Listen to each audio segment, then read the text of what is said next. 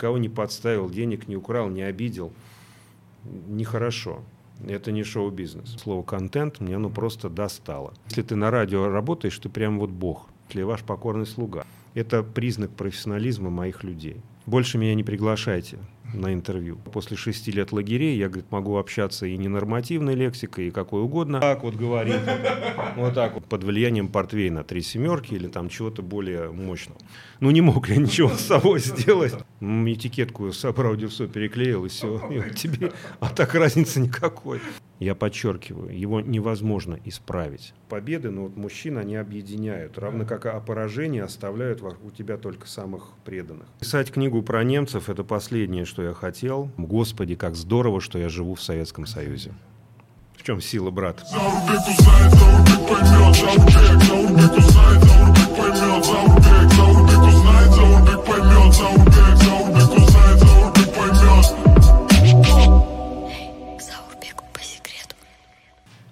Сегодня у меня в гостях, Заурбеку по секрету, очень дорогой мне и уважаемый гость Костин Юрий Алексеевич, президент «Газпром Медиа Радио». Юрий Алексеевич, я рад приветствовать вас. Спасибо огромное, что пришли. Для меня это большая честь. Спасибо, что пригласили. Несмотря на все трудности, с которыми мы сталкиваемся в рамках нашей ответственной работы, к вам не прийти я, конечно, не мог. Спасибо огромное.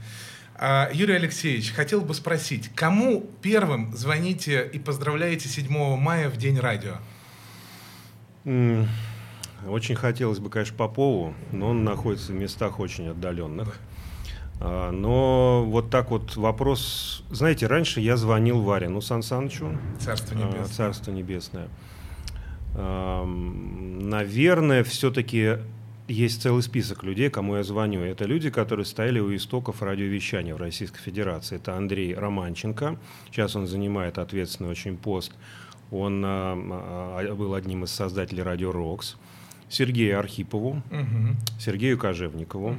Виталию Богданову, Жоржу Полински. Угу. То есть это такие жесткие были наши конкуренты. И коллегам, которых я наиболее уважаю больше всего в своей собственной компании. То есть э, считаю абсолютно незазорным поздравлять первым своих подчиненных, если они не успели. Ну, конечно, осадочек остается, но тем не менее мы, мы люди не гордые.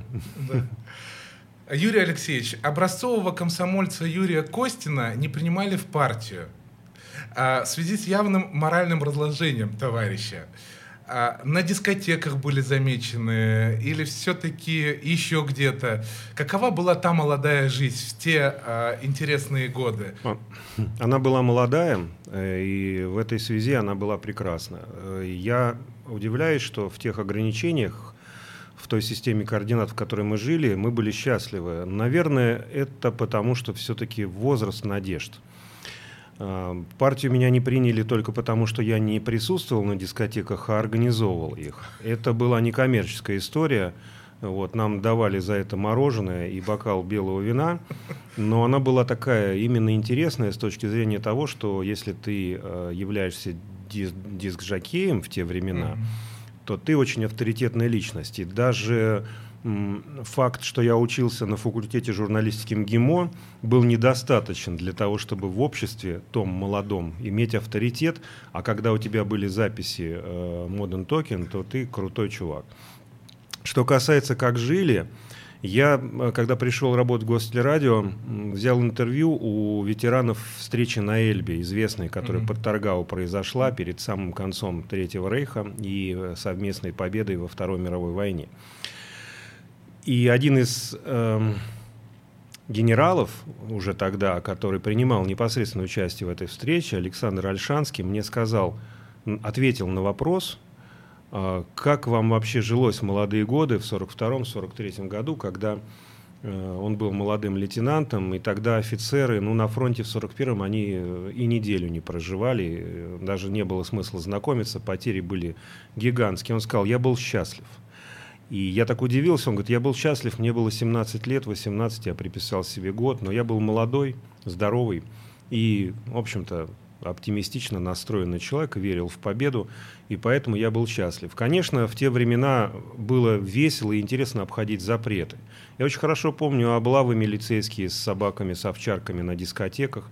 Их было не так много, почему-то все-таки поскольку многие дискотеки проводились под эгидой комсомола, и казалось, что комсомол-то проконтролирует, но как раз внутри комсомола и зрело вот это самое вольнодумство, которое потом и привело к известным последствиям. Поэтому жили счастливо. Э, но еще и были какие-то нюансы, связанные со спецификой Советского Союза, потому что это общество было основано на принципах, на которых, конечно, которых сейчас очень сильно не хватает. Это понимание, что такое дружба, любовь, верность, любовь к родине. Это было понятно и априори важно. А когда выходили за рамки ограничений, то это просто был такой некий форс угу. молодой. То есть вот, а я вот нарушил, и я молодец. А что именно было можно, а что было вообще нельзя? Ну, если говорить про музыку, самый яркий пример, то, что когда в 1987 году я, сидя у себя на маленькой кухне в, в квартирке родительской, услышал по радио, по-моему, это была радиостанция «Юность», но вряд ли что-то другое могло себе, или «Маяк» позволить, mm-hmm услышал Pink Floyd, я подумал, что мир рухнул, или наоборот, он э, какая-то новая звезда появилась на небе, и что-то произошло.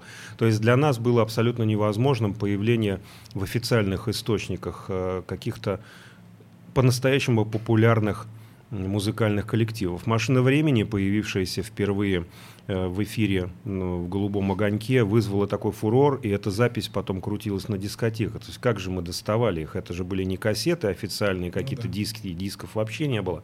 То есть люди на микрофон записали то, что они видели по телевизору в плохом качестве, и потом это использовалось для официальных каких-то трансляций на танцах. То есть, то есть это было ключевое ограничение. Второе ограничение, большая часть моего поколения не имела особых перспектив если ты родился в рабочей семье, ну, у тебе государство давало шансы, безусловно, в институт поступить. Сейчас, наверное, сложнее даже, потому что все э, в любом случае выходит не, не только на бюджетные, но и коммерческие Конечно. рельсы. Тогда была возможность, но тем не менее все-таки были династии, которые не сходили с своего пути. Конечно, мир увидеть, ну, мало кто надеялся. Рассчитывали на посещение Монголии и Болгарии от силы. Э, вот. Курорты не так были развиты, но при этом посещение санаториев там, заслуженным работникам, да и просто там, людям, которые трудились в серьезных организациях, было доступно. В Сочи, на Кавказе, ну, понятно, да. Но э, мы жили в своем внутреннем мире, где царила некая доброта, про который я уже говорил, и, и ощущение единства нации, многонациональные, заметьте, потому что я не помню никаких вообще историй, связанных с проявлениями национализма. Уверен, что они были, но они были настолько эпизодические, потому что все равно мы считали себя частью одной страны, а за границей Конечно. нас всех, да без обид, всем остальным да. уважаемым мною нациям называли русскими. Да, да. Вот. Но ограничений было много. Ну, потом, знаете, тот, кто хочет вернуться в Советский Союз, нужно сначала проанализировать, что там было с точки зрения быта. Ты приходишь в магазин, понимаешь, там ничего нет. Нужно было не покупать, а доставать. Нужно было не приходить в магазин и быстро что-то брать и бежать, а стоять в очереди. Нужно было записываться, чтобы купить себе ботинки или кроссовки. Подарок жене в виде там сапог каких-то или платка – это подвиг. Ну, ну, наверное, сейчас это равнозначно тому, что человек полетит куда-нибудь в Мексику, нырнет, достанет ракушку и прилетит обратно. Да. Вот. Так что меня смущали ограничения, но поскольку я уже тогда, будучи молодым человеком, вступил в элитную структуру, конечно, у меня были перспективы, и чем больше у человека перспектив, тем больше, как вот считается, он любит свою родину. На самом деле это не совсем так, он любит строй, в котором он живет. А родину-то мы любили изначально. То есть для нас, вот знаете, вот еще, помимо ограничений, вы спросили, каково это было жить. Да. Вы понимаете, что просыпаясь, когда, будучи молодым человеком, э, каждое утро в Москве или там в деревне, там, куда я часто ездил, я абсолютно искренне улыбался и думал о том, Господи, как здорово, что я живу в Советском Союзе. Союзе.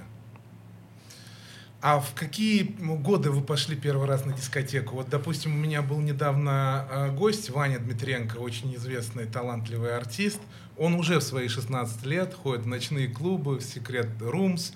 А тогда в Советском Союзе, вот какие года? Ну, знаете, тогда дискотеки, дискотека вообще слово было зарубежное, поэтому оно не очень так фигурировало до 80-х. А, это были танцы. Танцполы. Что такое танцы? Ну, были танцы сначала на открытых площадках, там, в, в парках. парках. Это, ну, в этом была своя красота. Люди одевались, старались лучшие Конечно. там платья, костюмчики. Знакомились, наверное. Знакомились. Для этого был главный, собственно, главное место после библиотеки. Вот. Но танцы, да. Э, но при этом танцы это тоже своя специфика. Если бы, например, сейчас человек неопытный появился бы где-нибудь на танцах в Тамбовской области, он бы сразу бы получил то, что он заслуживает, как городской пришлый человек, который приехал отбивать наших девчонок. Вот, поэтому танцы были не только способом культурного музыкального просвещения масс, но и местом сражений за, понятно, дам сердца. А иногда просто под влиянием портвейна три семерки или там чего-то более мощного. Вот, поэтому это были вот такие клубы. Далее, э, с начала 80-х появились подпольные дискотеки. Э, в конно-спортивном комплексе в Бице один из самых таких был элитных. Туда пройти было очень сложно, тебе нужно было иметь блат, либо дать взятку при входе охраннику, но потом взятки перестали брать, а нужно было знать кого-то, либо вышибалу, либо бармен. Что бармен был, он, ну, как бы бармен, это как сейчас олигарх. То есть человек, который работал официантом а, в ресторане «Севастополь» в гостинице, он был примерно столь же э, влиятельным и мощным бизнесменом, как, ну, наверное, сейчас любой банкир. Потому что у него всегда в холодильнике было полно еды. Он курил э, импортные фирменные сигареты. У него было, была не одна пара джинсов, а много. Он ездил на шестерке «Жигулей», э, а потом уже, может быть, даже и на «Мерседесе» поддержанном. Вот, так что э, тогда, конечно, когда появились вот эти уже клубы, пошло то самое проникновение зарубежной популярной музыки очень такое активное, потому что через эти дискотеки а, оно и проходило. А потом уже в конце 80-х стали появляться клубы, а в 90-х это целый бум был. То есть на самом деле не исключаю того, что в какой-то степени именно э, вот эти вот дискотеки, они раскрепостили народ, потому что нарушений было, это, в общем-то, было же незаконно. Но нарушений было столько, а власть смотрела сквозь пальцы, и эти облавы и закрытия были настолько эпизодическими, что народ стал с годами смелеть и уже потом стал выходить на улицы. Не исключая, что это тоже был один из тех элементов, которые, ну, плохо это или хорошо, но привели к тем самым реформам, которые в итоге создали, на основе которых и создана современная Россия.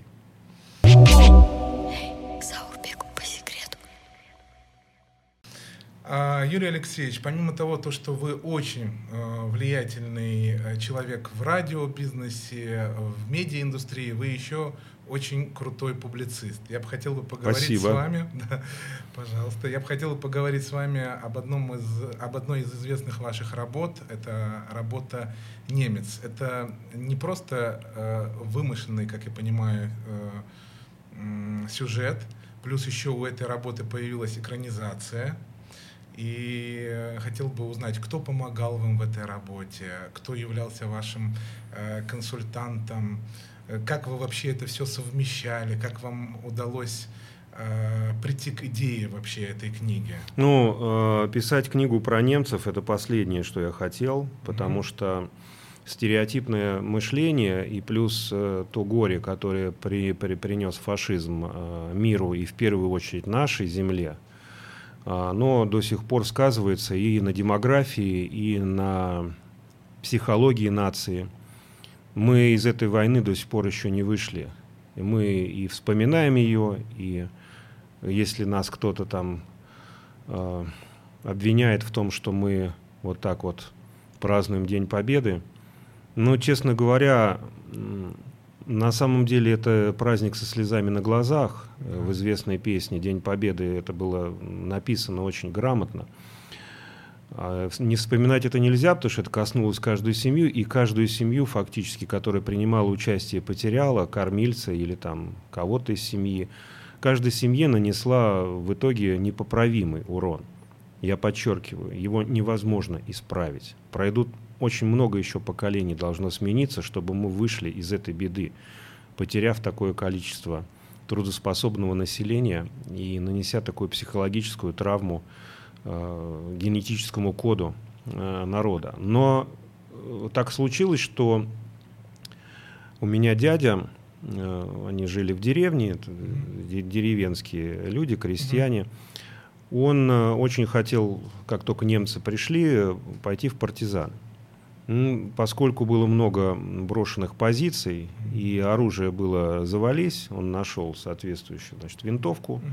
и ходил партизанил. Угу. То есть а, фактически, занимая позиции, вел огонь по колоннам, значит, издалека, для того, чтобы каким-то образом внести свой вклад. Вы можете себя комфортно чувствовать, потому Спасибо. что это все запись. Да, да, да. Я понимаю, ну да. просто я привык там с чистого листа, чтобы, да. чтобы ребятам не надо да. было слишком сильно работать. Угу. Вот. Можно, конечно, и сделать так, чтобы работали. То есть вот так вот говорить. Вот так вот. Загрузим их работу. Да, нервничать. Немец. Э, когда в деревню в нашу пришли немцы, э, оккупационные части, насколько я помню по рассказам дяди и бабушки, это был некий артиллерийский дивизион, то есть это не СС, это не тыловые части, как они их называли, и не любили, кстати. Но что делать? Это оккупанты, вели себя они так, как оккупанты. И однажды обнаружили, ну, поскольку в хате стоял, э, стоял несколько, ну, взвод, наверное, может быть, пол взвода, отделение, наверное, немцев, они обнаружили э, на сеновале патроны. Угу. Патроны от, э, я так понимаю, что была трехлинейка. И что для них было два преступления: это воровство и э, оружие. То есть, если не сдали оружие, то это расстрел. Но расстреливать вермахт не имел вроде как права, и АСС не было. И поэтому командир э, части приказал дядю расстрелять. Ему было 14 лет, при значит, бабушке его повели на расстрел. И когда он его довел до леса, он сказал «беги». Вот. Тот побежал, через несколько дней вернулся, все забыли эту историю. Не до этого было, война идет.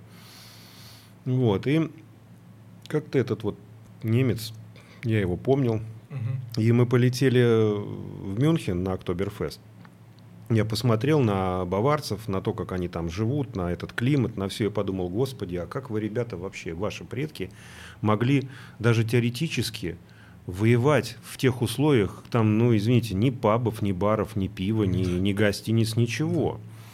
Э, и, и понятно, куда на что вы вообще, собственно, рассчитывали. И, собственно, еще одна вещь, э, было очень развито стереотипное э, мышление – у меня, как, собственно, и у наших э, многих граждан, когда я стоял в очереди на паспортный контроль, меня вот как-то эта ситуация не радовала совсем, потому что победители стоят в очереди, у них проверяют визы. Да. А вот грешен, но глядя на немцев, которые сидели там, и тогда еще у меня не было даже знакомых немцев, угу. я так и представлял их все в каске, значит, с э, МП-40, вот бегущих цепью, идущих на наши окопы ну не мог я ничего с собой сделать. Заложилось все это в памяти, да, подсознание. Да, и сейчас, извините, у меня Ничего просто страшного. Евгений Маргулис Ничего э, страшного, конечно. звонил. Конечно, конечно. Я хочу ему ответить. Угу. Вот. Ну, надо было сразу ответить. Это хороший конечно, а, Юрий Алексеевич, оживляж никак, для, да, для никаких, интервью. Никаких проблем. Да. Да, Женечка, привет, дорогой. Я просто тут, э, да, интервью хорошему человеку даю, поэтому тебе сразу не ответил. Я тебе как закончится перезвоню, ладно? Во сколько вам удобнее? Хорошо, но вы там особенно не готовьтесь, ладно? Спасибо. Давай. Спасибо, есть, давай, все, пока, спасибо. Хороший человек. Очень, да. И, в общем, когда я летел обратно уже, у меня был с собой компьютер, я его открыл и вдруг начал писать. Э, ефрейтор вермахта Ральф Мюллер из Лансхута, ну примерно так угу. начиналось. Прямо сейчас очень сильно хотел оказаться дома. То есть я представил себе его у нас в деревне. И так эта глава была написана за полет, там порядка 40 страниц. Это безумный темп. Ну хорошо, 20. Ну, немножко приукрасить. Вот. И после этого я, в общем, написал практически половину этого сюжета, там, ну, загадки, вы знаете этот роман. Э, естественно, тайна какая-то, да. и на вот, действие в двух временах происходит. И потом подумал, что-то как-то я же не понимаю, как эти немцы между собой общались. Думаю, пойду-ка я посмотрю, что там в интернете есть. Может, какие-то военнопленные, там, ветераны. И написал первому попавшемуся человеку, которого звали Клаус Фридше. Он написал книгу «Вынужденная посадка». Э, двусмысленное название, потому что он стрелок-радист, летал Э, у него был боевой вылет над Каспием, его сразу же сбивают. Ну, он в экипаже, вот, берут в плен. Насколько он рассказывал, значит, командира, то есть пилота сразу к расстрелу, потому что до этого немцы сильно бомбили э, какие-то там города и, и населенные пункты, это была месть. Вот. Его оставили в живых, отправили в жуткий сталинградский лагерь под Сталинградом откуда его вызволила полюбившая его девушка, сотрудница НКВД, да еще и еврейка. Да, и, в общем, она в Красногорск, и тут он э, выжил, 6 лет э, был в плену и проникся безумной любовью к русскому народу, потому что, когда их гнали э, туда как раз в лагерь, женщины выходили, смотрели, что они все такие оборванные, и давали им хлеб, там, воду, и он говорил, боже мой, мы пришли уничтожить этот народ, а они нашли в себе силы вот и доброту нас вот так вот жалеть. И поэтому он, он даже написал, что невозможно победить. Э, эти люди абсолютно, абсолютно такие вот мощные и так далее. И он очень сильно полюбил э, э народ наш.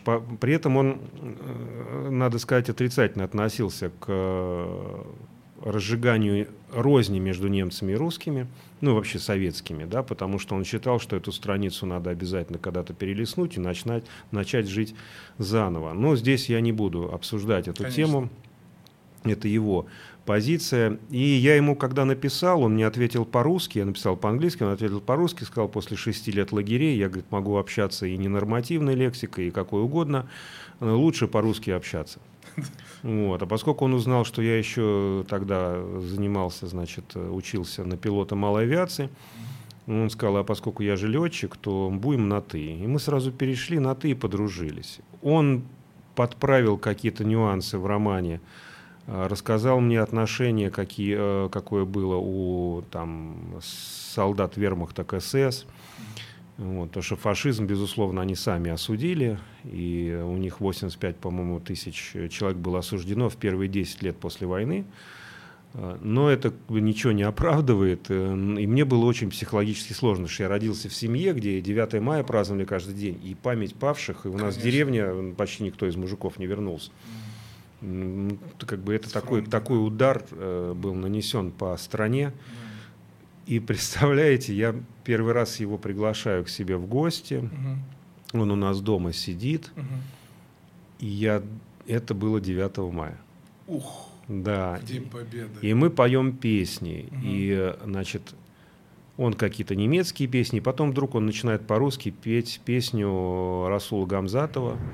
Да великий поэт, да, да, дагестанец. Да, да жура, жура, да, журавли, журавли, журавли. Да. Э, без акцента, он вообще очень хорошо угу. говорил. Угу. И я говорю, Клаус, ничего себе. И он плачет. Я говорю, ты почему? Он говорит, я считаю, что этот поэт великий настолько, что он написал песню для всех солдат мира, и я ее, говорит, на немецкий перевел. У меня аж мурашки. Да, так у меня тоже. И у него хор, оказывается, там, где он жил, вот в городе, в Саксонии, у него как раз хор, и они русские песни, там, помимо немецких, вот он, они разучивали и пели, а он как главный такой вот вдохновитель.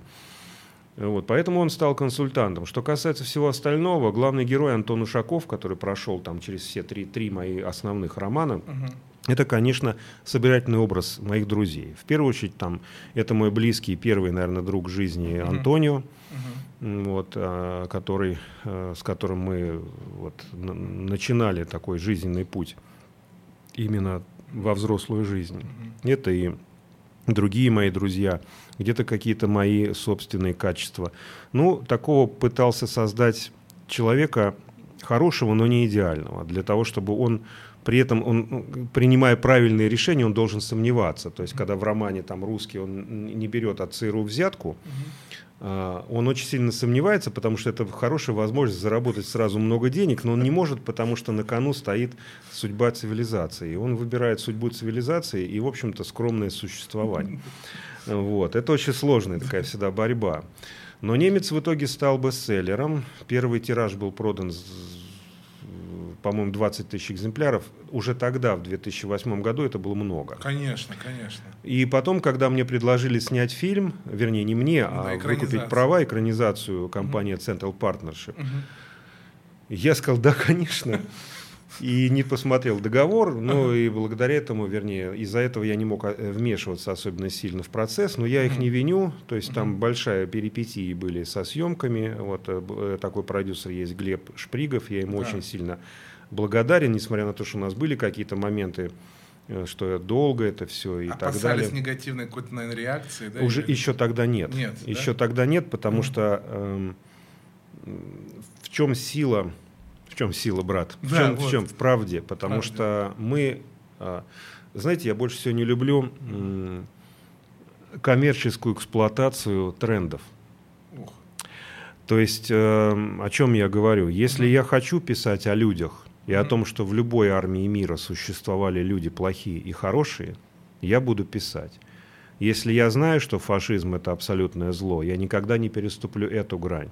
Но если я вижу, что люди, которые в рукопашном бою, изнемогая в окопе, падают друг напротив друга и понимают, что это безумная гонка смерти, в которой кто-то включил, должна закончиться, и русский бросает ему Казбек, и тот берет дрожащими руками и, оглядываясь, уходит – это проявление усталости человека от безумия, которое творилось во время мировых войн.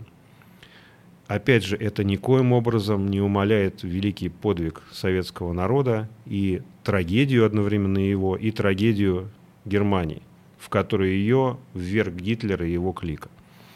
Но надо быть честными и откровенными. Это, это роман про людей, про отношения, про возможность вести диалог. И сила большой великой нации в том, чтобы она способна, способна стряхнуть стереотипы с, с плеч и возвыситься над схваткой, и протянуть руку и возглавить процесс. Мне кажется, что в этом был и смысл романа. Поэтому, может быть, он и там нравился многим людям. Кстати, есть информация, что поскольку потом Беларусь фильм перехватил съемки, mm-hmm. есть информация, что и президент, э, ну я не уверен насчет, ну может быть говорят, что он читал, и что вроде как ему эта история... Лукашенко. Да, Лукашенко, что ему mm-hmm. понравилось, но я не, не, не готов э, гарантировать, mm-hmm. поэтому многие... Я, кстати, этот роман даже отправлял канцлеру Германии. Mm-hmm в тот момент, как, да, когда, но я не знаю, получила она или нет, это mm-hmm. было бы слишком самонадеянно mm-hmm. считать, что она бросилась бы читать роман не, не, непонятного человека. Вот, но я отправил только исключительно для того, чтобы показать, что, э, как, что к нам нужно относиться так же уважительно, как мы априори вот в, своей, в своем национальном характере готовы относиться к любой нации. Но, как говорится, когда наших бьют, не, не надо дразнить медведя. Да. Надо, быть, надо с уважением относиться к стране с такой великой многонациональной культурой, с уникальной общностью людей, живущих на такой огромной территории.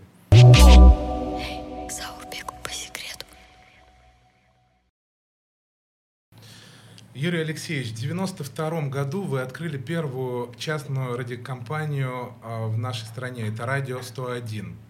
На тот момент это было нечто, по-моему, революционное. Я глубоко убежден, что э, что-то революционное всегда создается мечтателями. Вот сейчас, Юрий Алексеевич, глядя э, на индустрию 30 лет спустя, Скажите, стало ли а, оно все похоже на то, о чем вы мечтали в 92-м? Мы не мечтали о том, что сейчас. Угу. Мы не думали о 50 с лишним радиостанциях в Москве. Угу. Это казалось нереальным абсолютно. Ну, 10. Наверное. Это Да. был такой Максимум. предел. Но это, это был не предел мечтаний, потому что а, названия такого, как рынок, не было. То есть мы не думали о наличии рынка радиостанций. Мы говорили о том, что мы хотим независимо э, информировать и развлекать. Э, потому что это было модно. Потому что мы узнали, что такие станции есть в Америке и Европе, и, и не только Гостелерадио.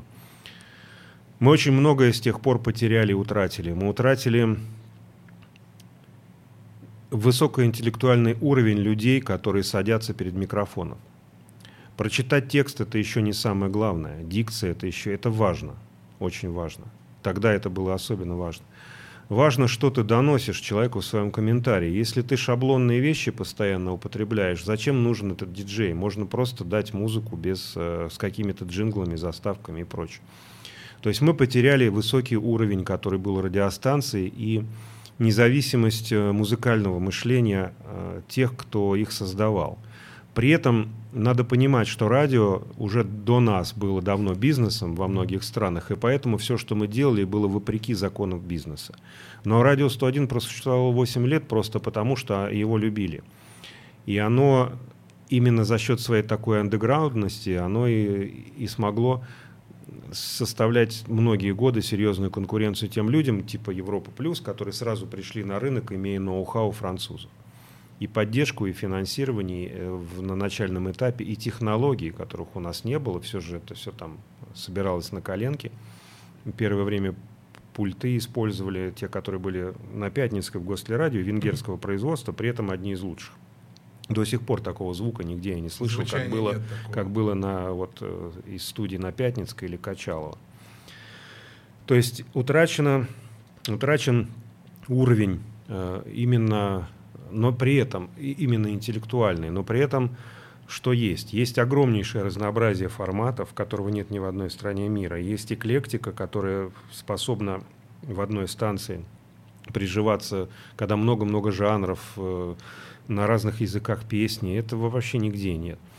И, безусловно, конечно, до сих пор я считаю, что у нас самое интересное шоу, если там говорить про наши, ну, я считаю, что Мурзилки Live на авторадио номер один, как ни крути, это лучшее, что есть на рынке. Конечно. И кто бы мне там не убеждал, там коллеги, конкуренты, ничего лучшего не было создано. Они уже давно на рынке, и уже там смены себе какие-то подрастает. Там утреннее шоу «Поехали». Но это, это, это, очень здорово. Сейчас востребованы личности, эм, скажем так, инфлюенсеры, Да. э, люди, которые создают общественное мнение. И, конечно, радио в какой-то степени для многих становится трамплином, как для нашего Саймона, ведущего Конечно. радио Energy. Но, то есть мы приобрели, с одной стороны, радио как бизнес, с другой стороны, разнообразие жанров, форматов и, и способов подачи информации, музыкальной и, и такой стандартной. Но мы потеряли вот именно вот это вот ощущение, что если ты на радио работаешь, ты прям вот бог.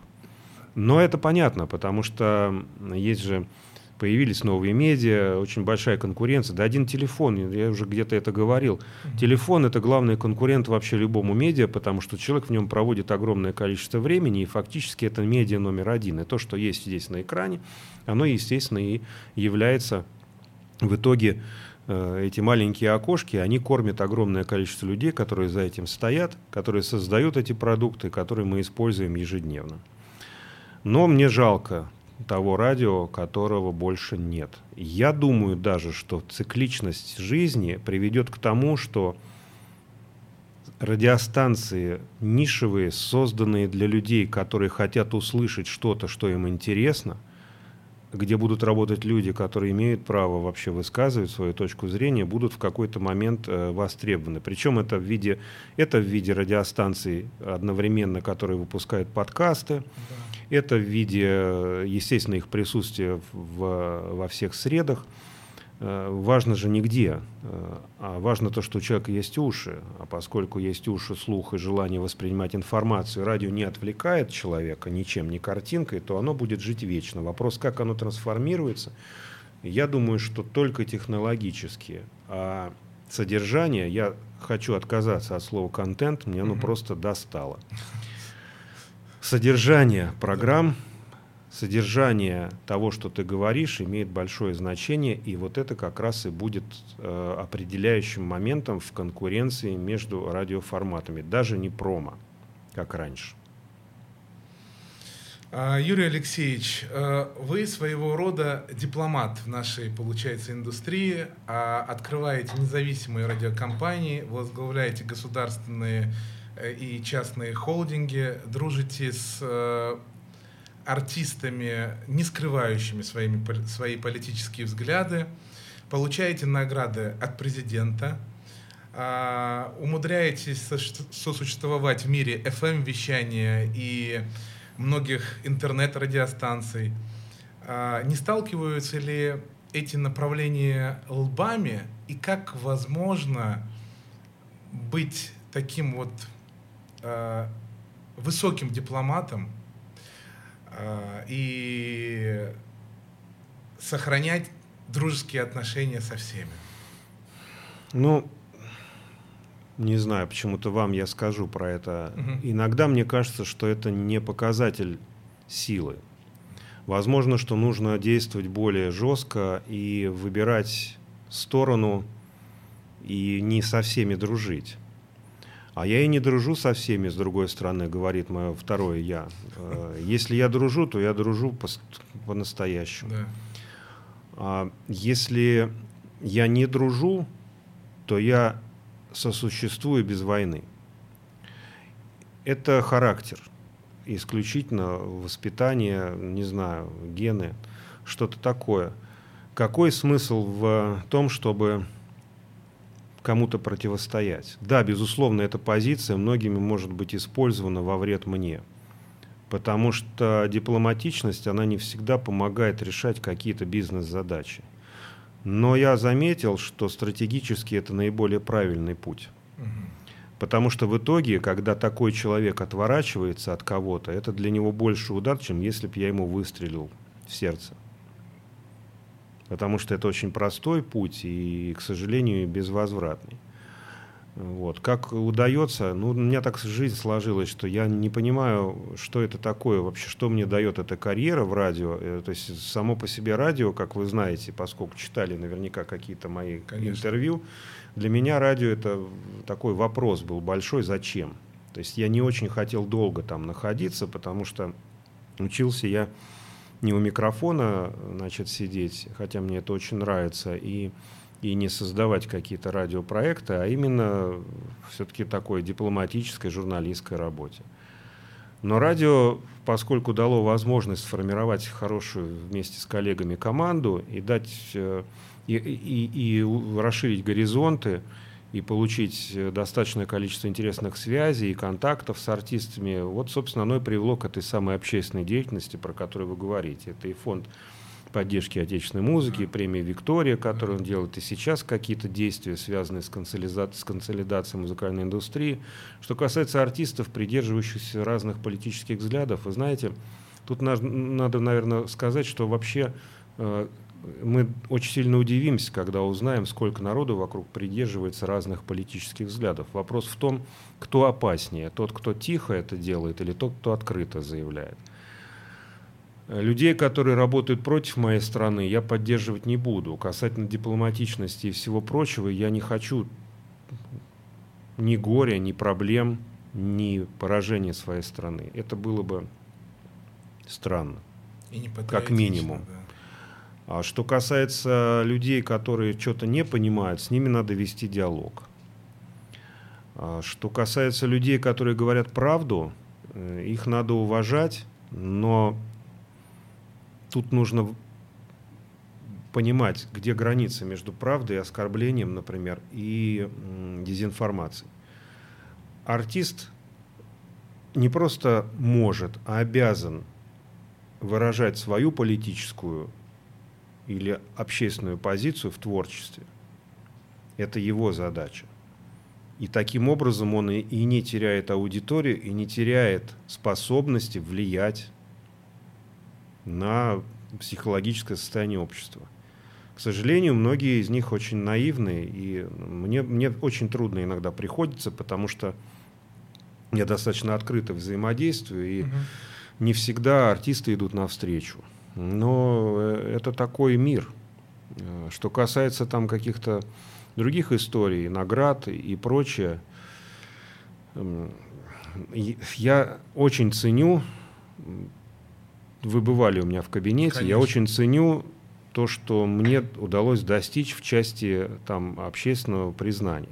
Если бы мои родные, там, родители, например, были живы, а уверен, что они где-то смотрят за этим, наблюдают, родственники, которые, которым я был не безразличен и, и дорог, и дорог они, конечно, бы гордились, потому конечно. что что такое для нашей семьи, где, в общем-то, и с маминой стороны, и с папиной, это все деревенские люди, Про- что прости. такое награды, полученные из рук руководителя государства. Конечно. Это, ну, простите, верх вообще да. всего. Но надо отдавать себе, опять же, отчет в том, что любые твои действия, за ними стоит работа огромного количества людей. Команды целые. Команды, да. Это твои друзья, это твоя семья, это твои близкие люди. И поэтому вот так вот очень сильно возгордиться, это было бы неправильно. Другое дело, если ты лег на пулемет или ты спас человека. Вот мне было, ну опять же, это может быть такая откровенность, это вообще не кокетство, поверьте. Угу. Когда мне вручали орден, угу. там вручали орден людям, вот как раз совершившим подобные подвиги. И, конечно, было немножко как-то как-то, как-то странно, что ты находишься в этой ситуации. Но сказать, что это неприятно, да это здорово. Как получить, э, собраться, обмыть, святое дело. Конечно. Вот. И потом, конечно, показывать это людям и говорить им, что это, в общем-то, и ваша тоже награда. Но вот это как раз и кокетство, потому что в любом случае награда, она достается тому, кто ее получил. И не всегда заслуженно. Вот. В данном случае я действительно много там работал, э, но я работал мне очень нравилось это, в свое удовольствие, и, так сказать. Вот. А... Ну, вы и заслуживаете этих наград, потому что вы герой именно тоже в своей области. Сейчас все-таки наш шоу-бизнес переживает какой-то кризис э, и раскол. Политические взгляды могут, политические взгляды артиста могут сейчас э, повлиять на судьбу артиста. Как вы считаете, Юрий Алексеевич? Могут, но я сейчас не про государство говорю. Угу. Я могу сказать про общество. Про Артист общество. должен чувствовать настроение общества. И особенно не того общества, которое собирается в элитных э, заведениях. Да. А того общества, которое составляет абсолютное большинство твоей аудитории. Чувствуя эти настроения, к ним не только надо подстраиваться, а прислушиваться в первую очередь. Конечно. Надеюсь, это мой ответ. Окончательный. Спасибо, да. Юрий Алексеевич. Аудитория просто э, понимает, что происходит, и она либо отворачивается, либо э, консолидируется вокруг. И опять же, есть крайности. Есть крайности, когда человек манипулирует общественным сознанием, сейчас настроениями общества и использует в корыстных целях. Есть искренние люди, есть откровенно не понимающие, что происходит, и эмоционально реагирующие. Поэтому здесь такая, как это, здесь грань очень легко перейти, особенно когда твоя страна находится в ситуации очень жесткого противостояния. В этой связи очень сложно вот людям, которые привыкли свободно мыслить, выбирать сторону. Поэтому еще раз я говорю, диалог необходим. Юрий Алексеевич, вот я тоже считаю, что диалог необходим, потому что а, с какими-то, наверное, трудностями мы столкнемся а, в индустрии, в шоу-бизнесе. Я вижу, что вы общаетесь с теми артистами, которые, может даже сейчас и не звучат на радиостанциях. Да? Вот буквально а, недавно был день рождения Валеры Меладзе. Да. Вы не скрываете то, что вы с ним дружны, общаетесь. А, поздравляли. Я вспоминаю даже как-то одну из наших поездок в Грузию, а, где выезжали телерадиовещатели вашего холдинга, и где тот же самый Валера Меладзе очень гостеприимно и пел, и приветствовал всю нашу команду. Но мое такое ощущение, что вы именно тот человек, который сможете привести вот две стороны к определенному такому круглому, круглому столу, где будет полное понимание, вот как вы сказали. Не хотелось ли бы вам вот вообще этим заняться, или все-таки вы не хотите проявлять свою какую-то инициативу? Да, ну, начнем с того, что этому есть, э, э этим есть кому заняться, но круглый стол мы провели. Угу. Касался он не диалога внутри э, артистической среды вокруг там, экономических, политических да. и военных событий. Он касался в первую очередь вообще музыкальной индустрии, которая как таковой не сформирована до сих пор. И состоялся обмен мнениями, там присутствовали многие люди. Вот, первым назову Льва Лещенко, он такой, mm-hmm. как наш э, легендарный, легендарный человек. заслуженный человек и очень честный, да. искренний. И, вот, и очень любящий свою родину, и, и при этом очень э, смелый. Там были и Виктор Дробыш, и Иосиф Пригожин, и Максим Дмитриев, руководитель РАУ, и руководитель первого музыкального издательства, и, mm. И руководители компании «Звонко Групп», mm-hmm. и Ирина Герасимова, которая у нас известна большим влиянием в, э, в среде классической музыки, да. и много-много еще кто. Мы обменялись мнениями и пришли к такому первоначальному выводу, что необходимо собрать некий форум, на котором мы обсудить э, насущные проблемы музыкальной индустрии, в том числе и этику внутри взаимоотношений, какие-то прозрачные правила экономические, э, взаимоотношения артистов, их продюсеров, концертных площадок, платформы, вызовы, которые сейчас происходят в связи с уходом стриминговых э, платформ. компаний, платформ. То есть у артистов все меньше возможность, значительно уменьшилась возможность пока что для продвижения, пока наши платформы Э, находится в стадии развития. Вот это все мы хотим обсудить. Что из этого получится? Получится ли там создание профсоюза или чего-то? Да, об этом говорят. Возглавить такую вещь, да, безусловно, я готов. Вопрос в том, что кто, э, кто же тебе даст. Инициирует. Да, то есть здесь необходима поддержка всесторонняя такой, и это очень сложная работа. И для того, чтобы принимать такие решения, нужно понимать, где ты находишься. В данный момент я нахожусь в структуре «Газпром Медиа». Структура «Газпром Медиа», и э, у нее есть руководитель. Руководитель э, находится в информационном поле подобных действий там, со стороны своих топ-менеджеров, но при этом надо понимать, что если ты эту работу берешь на себя, то ты берешь на себя ее полностью. И э, а у меня остается моя основная деятельность в радио. Поэтому я не знаю, но инициировать этот процесс, э, находиться в нем, безусловно, наверное, нужно, потому что, потому что это не корыстная какая-то история, она связана с тем, что э, я не против зарабатывать деньги, но это э, находясь на какой-то должности. Но в данном случае это просто вопрос выживания индустрии и людей, которые для нее много сделали, а также подрастающего поколения, да. которое начинает петь. Они, нет системы продвижения ни молодого, ни молодого артиста.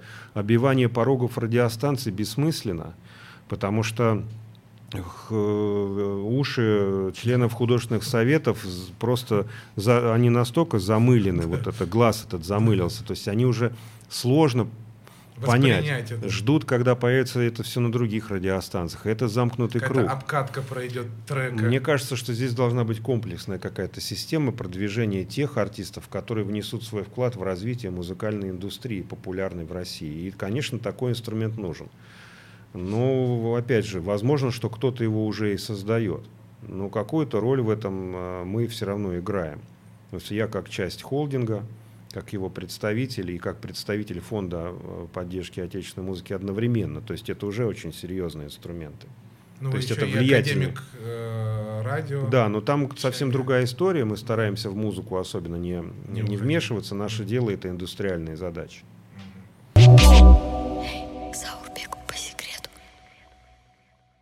Еще вот такой вопрос. А возрастет ли а, важность радио для карьеры отечественных артистов в текущих реалиях? А присутствовать на просторах интернета с прежней эффективностью, как мы уже с вами обсуждали, стало еще сложнее. Spotify ушли, Apple Music плейлисты не обновляются, остались наши отечественные площадки, платформы такие, как ВК Музыка, раньше назывался Сберзвук, а сейчас Звук – ну, мало инструментов. Вот возрастет ли сейчас э, все-таки важность радио убежден в этом, оно уже возрастает. Да. Видно по росту рейтингов ключевых игроков рынка, например, Авторадио, уверенно номер один Москва и уверенно топ-3, даже топ-2 Россия. А, но возрастает роль и нишевых станций, э, и э, региональный охват имеет большое значение, потому что охват – это то, что давали платформы. Сейчас это радио. Я всегда говорил, что ну, здесь у нас большое будущее, но обязательно радио должно в цифровой среде развиваться. Э, цифровизация продуктов, подкасты, создание каких-то консолидированных э, сред типа радиоплеера, который RAR продвигает, э, формирование своих страниц, там, например, ну, в агрегаторах, в соцсетях. Очень популярна была страница Авторадио в YouTube, сейчас да. перешли на Рутюб. То есть э, мне кажется, что у радио есть очень большое будущее, но обязательно оно должно быть красивым, инновационным. Ну вот как дискотека 80-х. Это вроде как ностальгическая музыка. А в итоге, вы же знаете, это Конечно. инновационный фестиваль. Это и 3D, это и, в общем, это эффект, это самые-самые современные световые эффекты и, и качество звука и прочее. То есть ты в эту упаковку обязательно должен такую инновационную вот это содержание твоего продукта обязательно заворачивать. Тогда все будет прекрасно. То есть ни, никоим образом технологическую революцию не отвергать. Да, приятно слышать. Вот э, вы сказали о регионах и сказали о радиостанциях, которые только начинают расти, но уже на протяжении многих лет э, э в молодежной среде лидирует радиостанция Lake FM. И буквально недавно она пошла по регионам. С чем это связано? Like FM это ресурс э, э, нашего радиохолдинга, потому что в какой-то степени, наверное, можно сказать, что это самый успешный стартап последних 10 лет на рынке, ну, как минимум 7. Like FM это ресурс для повышения федерального рейтинга. Ну, немножко профессионально поговорим. Да. И Like FM это станция, которая частично управляется аудиторией, потому что благодаря, так сказать, ее Э, алгоритму попадания песен в эфир, то есть рейтинг этих песен, от него зависит их частота, э, частота трансляции. Есть большая проблема, связанная с такими радиостанциями, она заключается в отсутствии качественной музыки и долго э, играющих композиций. То есть они, к сожалению, не живут приличное количество времени, то есть месяц, два, три, полгода и все. И э, еще есть очень большая проблема нравственная. Дело в том, что наиболее популярными, и мы довели эту ситуацию, кто-то до, до такой mm-hmm. ситуации довели наше общество, что самыми популярными музыкальными произведениями, которые можно почему-то размещать до сих пор в интернете, являются произведения низкопробные, а, агрессивные, с ненормативной лексикой. По законодательству радиостанции не имеет права такую музыку крутить в эфире. И это та проблема, которая, ну, безусловно, скоро будет решаться, но мы немножко упустили время. Это да. поколение уже воспитано, оно найдет да. способ слушать это, и тогда из духа противоречия даже самые модные радиостанции, такие как Like FM, будут считаться официальными источниками музыкальной информации. Чтобы этого не допустить, нужно работать над контентом. Почему, господи, над содержанием. Над содержанием. Вы не любите Почему, слово да, контент. То, что мы даем людям. Вот, например, возьмите наши некоторые регионы. Дон. Дон. Ростов Дон, точно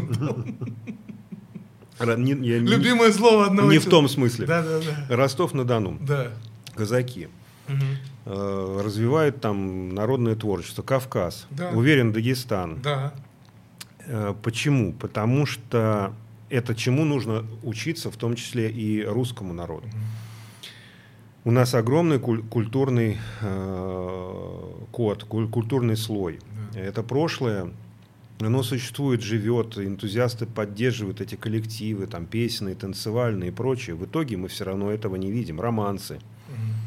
Почему нации, которые более консолидированные, может быть, э, входящие в состав России, менее многочисленные, они при этом эту культуру свою стараются сохранять, и, и, и без нее, без ее элементов не обходится ни одно общественное мероприятие, ни одна свадьба, в конце концов. Да. Это очень важно понимать. Это существует везде, э, там, где люди или государство, я не знаю, или общество изначально думает о том, на каком языке и какими словами будут говорить ваши дети и внуки. Об этом надо думать. Греция, например, там. Но это же традиционная музыка, она интегрирована в современную тоже эстраду. Это не, это не мешает им спокойно слушать американский, английский, Конечно. ну и что. Конечно. Но при этом, как бы, имея такой широкий Их широкий- этника и фольклор как-то Да. синтезируют с Да. современным звучанием. Да, и подачей. поэтому, поэтому вот э, если говорить про будущее, надо обязательно, надо понимать, это очень большая проблема, ее преодолевать придется долго. То, что содержание, то, что сейчас реально популярно, более популярно, чем то, что можно давать в эфир, к сожалению, находится вне закона.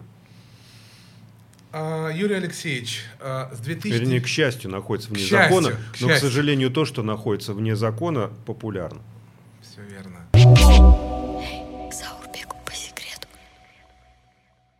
Юрий Алексеевич, а, с 2009 года вы возглавляли ГПМ радио.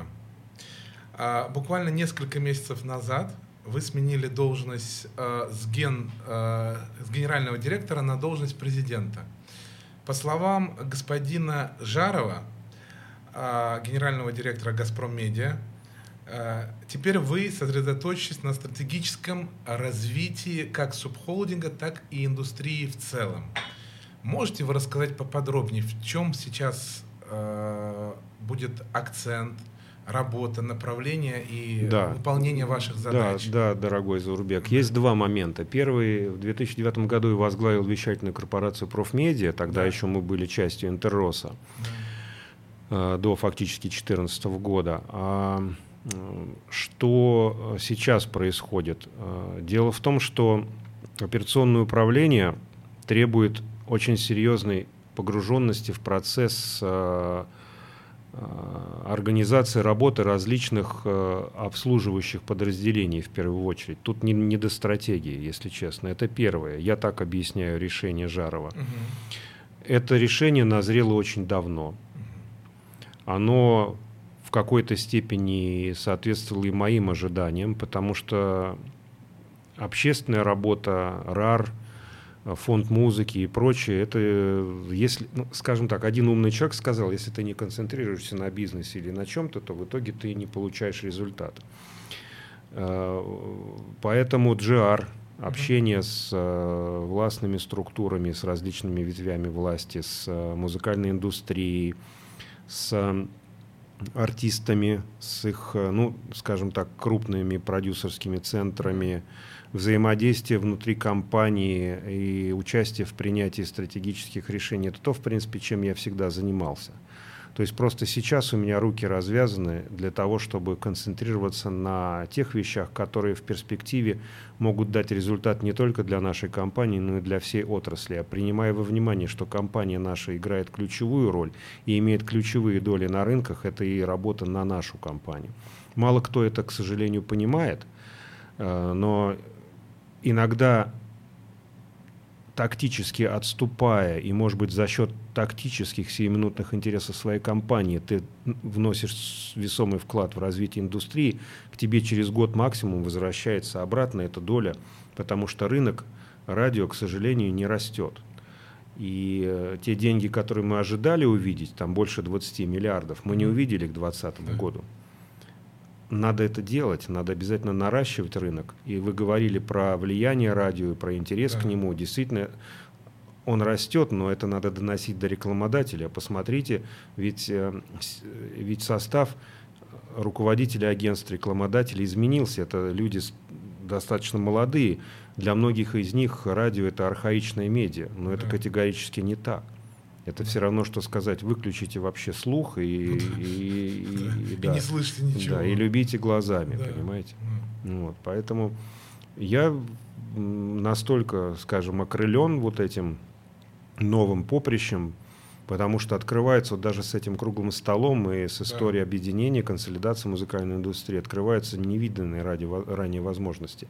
Вопрос в том, долго ли я буду находиться в этом статусе, но все-таки надо для себя принимать какие-то решения. Ты продолжаешь карьеру в радио или ты э, развиваешь себя в чем-то другом. Не скрою, что в 2009 году до трагического ухода, э, преждевременного ухода Сан Саныча Варина из жизни, мы с ним обсуждали на полном серьезе. Я, кстати, вам это рассказывал. Да. Обсуждали мой уход из компании, потому что я думал, что, наверное, мне либо надо писать книги и создавать сценарии, либо идти в политику, либо еще что-то делать. Но так случилось, Господь так распорядился, что да. Он мне сказал, нет, рано. Вот, это знамя мы подняли и несли его гордо и достаточно успешно много лет. Вот сейчас я думаю, что необходимо все-таки привнести больше бизнес-составляющей в компанию и при этом сохранив ДНК ее да. и э, идеологию и стратегические проекты. Поэтому это решение я считаю просто ну, гениальным. А как выглядит вообще распорядок дня а, Юрия Костина теперь? Вы знаете, но ничего не изменилось. То есть э, у нас благодаря, благодаря тому, что мы способны, имеем возможность техническую оставаться на связи э, все время, это, это очень сильно снижает возможности для маневра. Я не побоюсь этого слова, если скажу, что работаю я часов 19 в сутки, к сожалению. К сожалению, потому что, причем это разные формы там, деятельности, это, это и основная, и, и, может быть, какие-то взаимоотношения там, с издательствами, потому что есть еще идея снять пару фильмов по моим книгам. Это и музыкальная деятельность, общение с артистами, работа по организации каких-то наших концертов, э, которые мы планируем проводить в ближайшее время, общественно-политическая деятельность. И, то есть я даже не понимаю, то есть вот сейчас здесь э, в данный момент скорее я нахожусь на отдыхе, потому что мне интересно поделиться своими мыслями с вами, но распорядок он так, ну безусловно тут как, имея так, такую ответственность, необходимо обязательно находить время хотя бы 4-5 раз в неделю для спорта. Занимаетесь спортом? Обязательно, иначе ты просто потеряешь, эм, потеряешь не, даже не форму. Ты э, потеряешь тот пресловутый драйв, который тебя, э, в общем-то, и дает тебе возможность достигать результатов. Это очень важно. Ну, тонус Кон- какой-то. Конечно, встречи с людьми отнимают много энергии да. и сил. Вот, э, но стараюсь сейчас не упускать возможности для общения.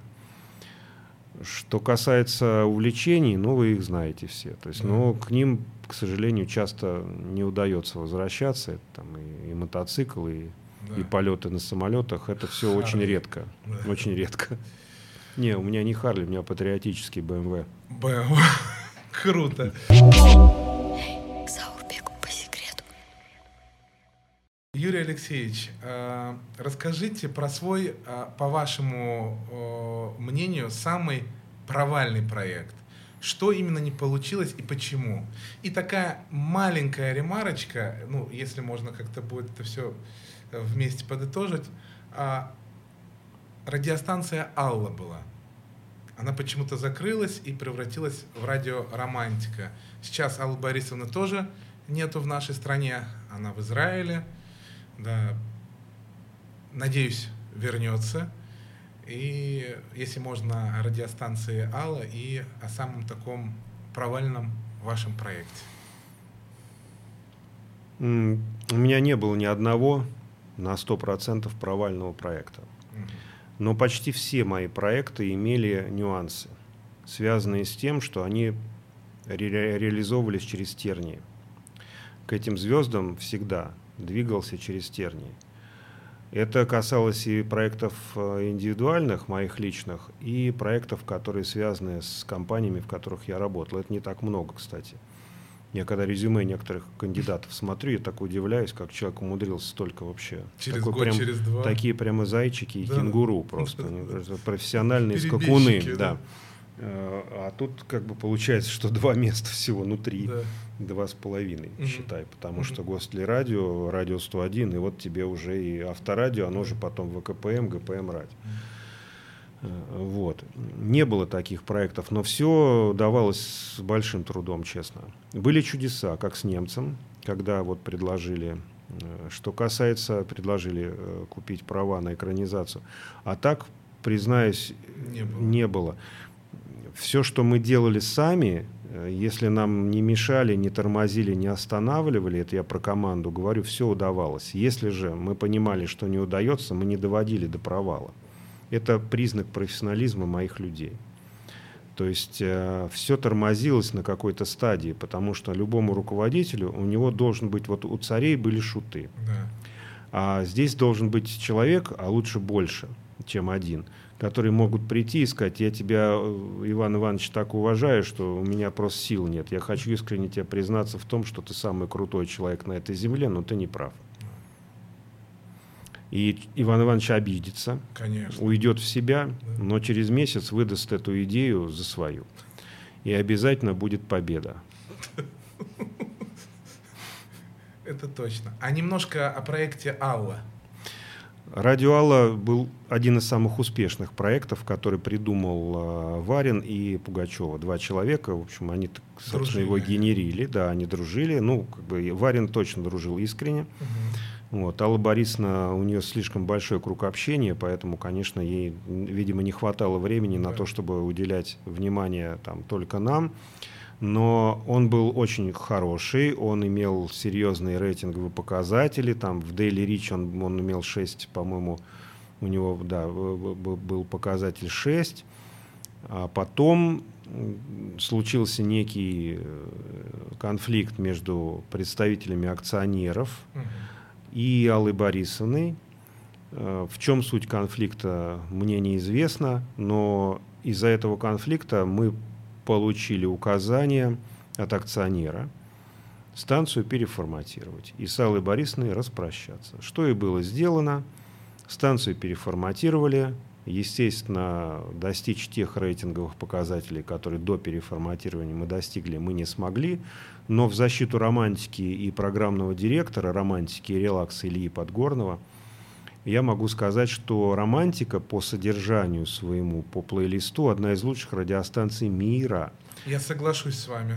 Во- спасибо. Да, Вопрос в том, рейтинг- станция. рейтинговые показатели, да, Да. оставляют желать лучшего. Да. Но рейтинги сейчас, к сожалению, от содержания эфира не всегда зависят, хотя это очень важно, особенно для ключевых радиостанций. Если вы заметили, на авторадио мы произвели изменения эфира, и я думаю, в том числе благодаря этому станция успешно и упорно наращивает свои рейтинговые позиции.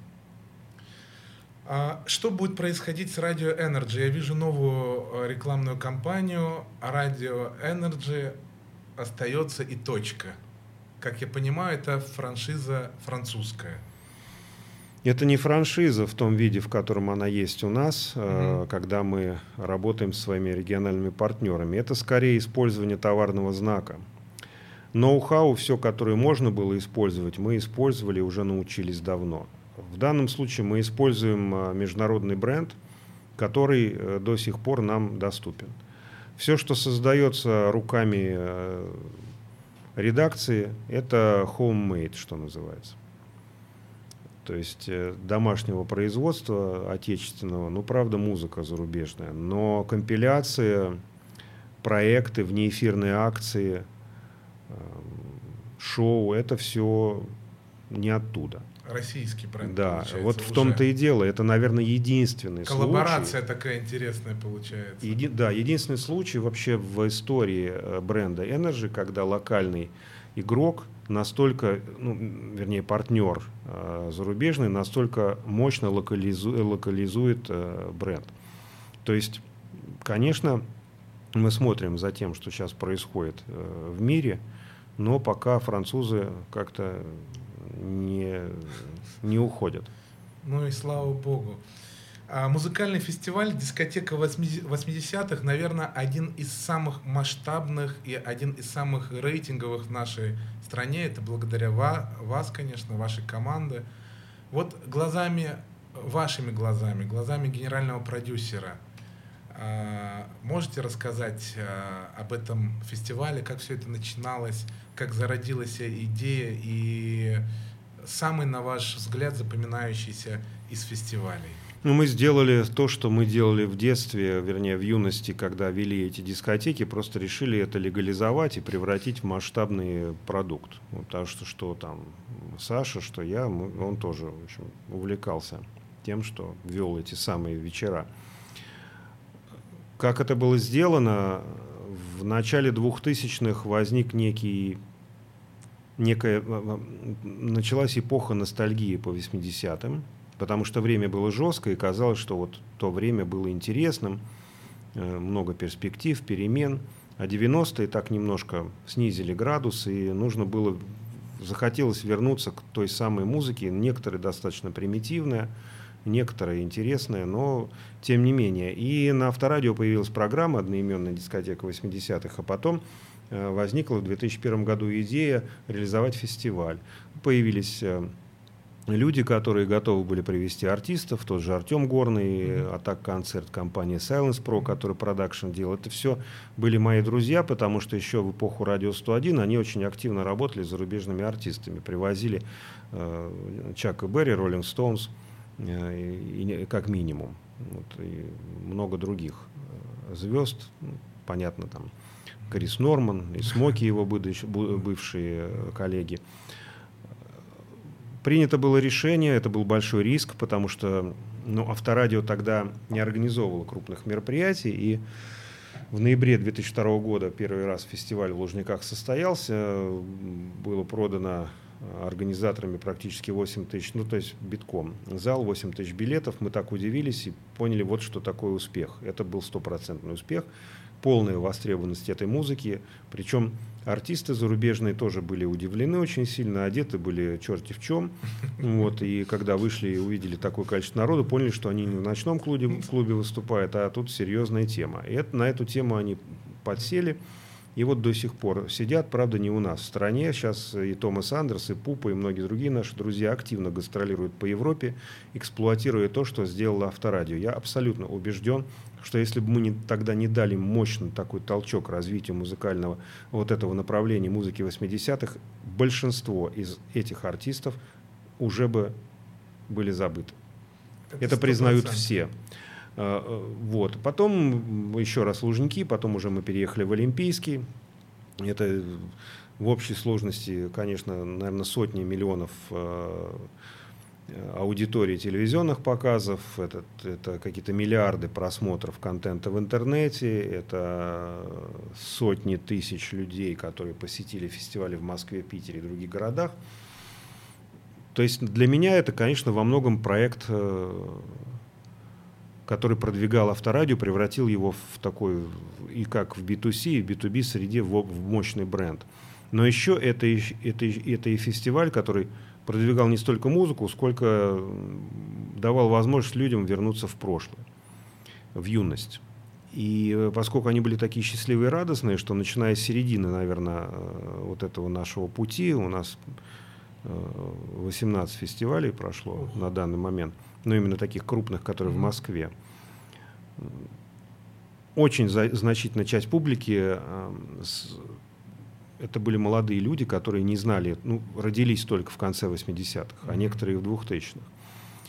Э, вернее, некоторые в 90-х. Поэтому интерес сам по себе к этой музыке это, с одной стороны, ностальгия, с другой стороны, дефицит качественных мелодий сейчас. Ну и, конечно, это высокотехнологичный продакшн и промо и популярность авторадио. Я думаю, что эта тема еще какое-то время поживет. Если мы возобновим этот фестиваль, ну просто это сложно, потому что мы зарубежных артистов сейчас привести не можем.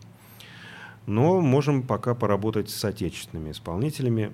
К сожалению, вы видите, что и тут не все хорошо. Один из ключевых наших э, участников нашего фестиваля, Юра Шатунов, ушел из жизни. Да. И это конечно, трагедия. Несмотря на то, что к ласковому маю у людей отношения разные, да. но вопрос не в качестве музыки. Мы тут сейчас не обсуждаем а, ну, да. э, Моцарта или да, Шопена. Конечно. Мы сейчас говорим про дискотеку. Да. И, конечно, ласковый май это во многом степ, да. ностальгия, но при этом вы, вы же видели, что происходило на стадионах, когда он выходил, не, как водится, пел это все он живьем, под, под да. фонограмму, но живьем э, голосом. И мне было очень жалко. Я вчера пересмотрел, знаете, Да. вот на ночь пересмотрел какие-то его Мгм. выступления, лица людей, эти десятки тысяч счастливых лиц таких. Вот, и мне его очень жалко. Он Молодой ушел. конечно. 48 лет. Он очень любил авторадио, любил нас, уважал, выступал и на наших фестивалях в Москве, и даже в Германии, там мы по франшизе, э, наши партнеры делали дискотеку 80-х, он там тоже принимал участие. Поэтому это, это конкретно невосполнимая потеря. Вот, и, к сожалению, это жизнь продолжается, время идет, и это не последняя потеря, мы это должны понимать. Поэтому надо делать побольше таких фестивалей, а еще ценить каждый день и каждого человека, с которым ты встречаешься, потому что жизнь самый большой дар, который нам э, вот, дан свыше. И, конечно, понимаете, мы же его пригласили еще на фестиваль Авторадио. Дискотека Авторадио должна была состояться осенью э, в Сочи. Этой осенью. Да, помимо Мгм. того фестиваля, который мы все равно, ну, дискотека 80-х, ну, Мгм. вернее, теперь это называться будет дискотека Авторадио, планируем проводить. Мгм. Мы его пригласили. э, Договорились. Да, договорились. Да, он должен был работать, но теперь мы вынуждены только его вспоминать. Да, светлая память, конечно, Шатунова. А с кем из артистов были самые такие большие сложности, Юрий Алексеевич? Может быть, из западных артистов кто С Дитером Болиным, у него фамилия одна что значит, немножко не в себе. Вот. А что касается остальных, вообще не было сложностей. Вот не было райдеров. Ну, Сиси Кетч, Майя Шандон, ну и что Майя Шандон, Ну да. что теперь? Да. Этикетку с Абраудюрсо переклеил и все. Ой, тебе, а так разницы никакой. Даже Абраудюрсо лучше. Да, конечно. Вот. Да. Это точно. Что факт, потому Да. что что это вообще? Да. Да, вы нас тут. А так нет, ну были старенькие люди, вот покойный тоже Демис Руссос, он Мгм. там, с ним только одна сложность была, мы его на, на, на, на, на- на стульчик посадили, чтобы он Мгм. пел, но это технические моменты. А, а психологические моменты, в принципе, очень многие артисты, конечно, ведут себя как упыри часто, но Капризули. Да, но Да. ничего страшного, на то да. они и артисты. Ну да. И, собственно, если бы они были идеальными, э, тогда, наверное, шоу-бизнес не был бы столь интересным, и скандалы недели, и всякие другие программы канули бы в лету. Не о чем было бы вообще Конечно. говорить. Ну, поет человек здорово, голос хороший и человек хороший. Безобразие, не о чем рас- рассказывать. Нет скандалов, интриг, никого не подставил, денег не украл, не обидел. Нехорошо. Это не шоу-бизнес. Но надо сказать, что вот те, кто в дискотеке, почему-то как на подбор почти все мои друзья, я, То-то Кутуния. о, да, ну вот с Пупо очень сильно я, я Да? дружил, Э, Рики Повари, Мгм. Был, была конференция нашей Альбана. компании, ну, безусловно, это вообще Да. святое. Легенда. Он э, в Да. Сан-Рему, когда приезжала наша делегация, он Мгм. бросал всех этих журналистов Райуна и бежал к нам и говорил, это мои братья. Э, Так что там было все очень хорошо. Но у нас была конференция в Италии, Рики Повари, э, поскольку это был один из тех, была одной из тех групп, которые неизменно во всех дискотеках этих наших 80-х, которые мы организовывали и вели, э, их записи присутствовали, конечно, для меня э, их музыка была всегда такой, одно, одной из самых, э, самых э, востребованных и э, приятных для слуха. Но на одной из конференций, которую проводили на юге Италии, тогда могли себе позволить, и это были и партнеры региональные, и партнеры, соответственно, деловые, рекламодатели. Мы договорились, что Рики Поври приедут и оцепили улицу Карабинеры. Удивились, что она- они до сих пор популярны, удивились, что такая группа к русским едет. И самый момент вообще истины и верх вообще карьеры, да, был. Я сидел тогда, это меня только еще назначили президентом компании, десятый год. Мгм. Я сидел за столом, э, были мои коллеги и также рекламодатели. Мгм. И подошел, э, не помню кто, по-моему, Анжела, солист э, Рики Поври, подошел ко мне и говорит, Юрий, а какие песни-то петь? Я говорю, значит так, споете э, «Сувенир Детали», «Мама Мария», «Козы Сэй» обязательно. Рекламодатели с такими глазами говорили, ну это сильно. Я говорю, ну, Подборка. ну как, ну надо же залитовать это Ну все, это же цензура, Да. извините меня, что вы там будете петь. Ага. Это было очень здорово, конечно, очень трогательный момент.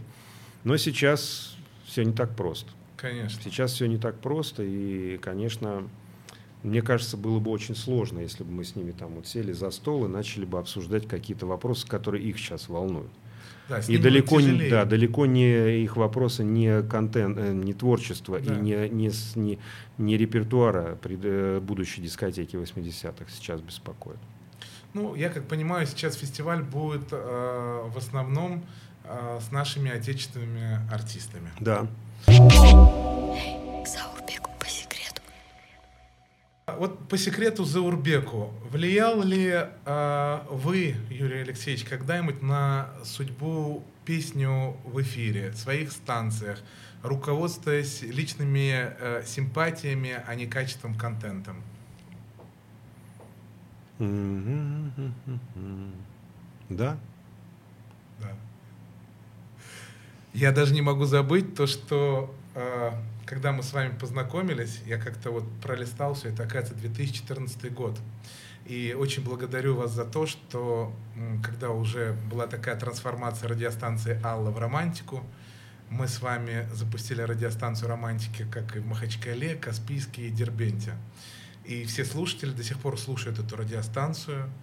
Очень хорошие рейтинги и прекрасная музыка. Вы очень четко а, попали так в десятку, что именно эта радиостанция Спасибо, это очень приятно. к этому региону очень подходит. А, когда был между там радио и Energy, я благодарен вам, и у меня была тогда одна из артисток, которая и участвовала на «Факторе», а Аллы Борисовны Да. Пугачевой, Лаурита. Мгм, Вы, да-да-да. наверное, помните? Конечно. И вы простите меня, что я в силу своей юности или э, молодости очень сильно вас докучал, но... Было дело, вы были самые-самые-самые даже- в этом рейтинге Да, номер один. Да, да, да. Я Вы даже думал, книги написали. Да, про- я думал, надо что-то делать с этим человеком. Или охрану поставить или что.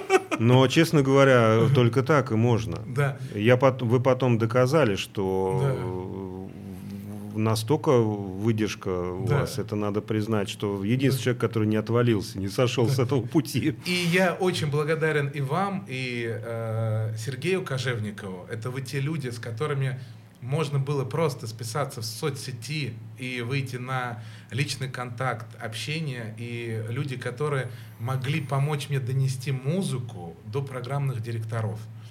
И э, я не скрываю, моя семья и я сам очень на большом таком респекте и уважении к вам, то, что вы один из моих наставников, то, что я сейчас в Москве занимаюсь музыкой, это огромная благодарность, большая благодарность вам, Юрий Алексеевич.